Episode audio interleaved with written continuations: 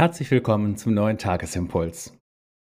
Heute am zweiten Pfingsttag steht die Losung in Haggai 2, Vers 8. Mein ist das Silber und mein ist das Gold, spricht der Herr Zebaoth. Dazu der Lehrtext aus der Apostelgeschichte.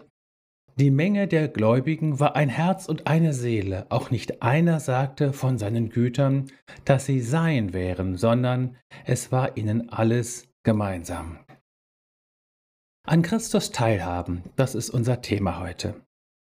Nach und nach waren die Juden aus der babylonischen Verbannung zurückgekehrt. Sie fanden in Jerusalem eine Ruinenstadt wieder. Zunächst gingen sie mit großem Eifer daran, den Tempel wieder aufzubauen. Doch der erste Schwung erlahmte und jeder fing an, sich um seine eigenen Sachen, sprich seine eigenen vier Wände zu kümmern, was ebenfalls nur sehr schleppend vorankam. Da trat der Prophet Haggai auf und rief seine Landsleute dazu auf, die Sache des Herrn wieder an die erste Stelle zu setzen und dem Tempel wieder erste Priorität in dem Wiederaufbau Jerusalems zu geben.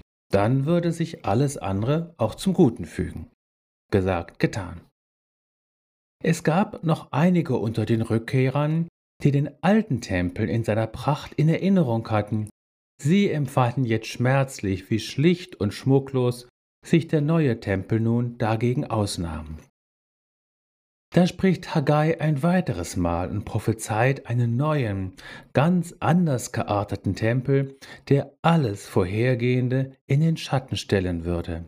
In diesem Zusammenhang erscheint unsere Losung heute, nach dem Motto Macht euch keinen Kopf, dass ihr meinen Tempel nicht mit geopfertem Silber und Gold ausschmücken könnt.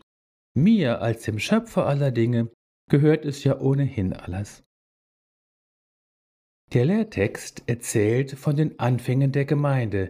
Sie ist dieser neue Tempel, von dem Gott durch Haggai sagt, an diesem Ort will ich Frieden geben. Haggai 2, Vers 9. Dieser Frieden fand seinen Ausdruck darin, dass die ersten Christen Herz und Leben miteinander teilten. Das hatten sie bei Jesus gelernt. Er sagt auch zu dir, was der Vater im Gleichnis zu dem älteren der beiden Söhne sagte. Alles, was mein ist, ist dein. In Jesus bist du gesegnet. Es gibt nichts, was Jesus dir vorenthält oder eifersüchtig für sich behält. In Jesus bist du gesegnet mit vollständiger Teilhabe an den geistlichen Segnungen in der Himmelswelt. Epheser 1, Vers 3.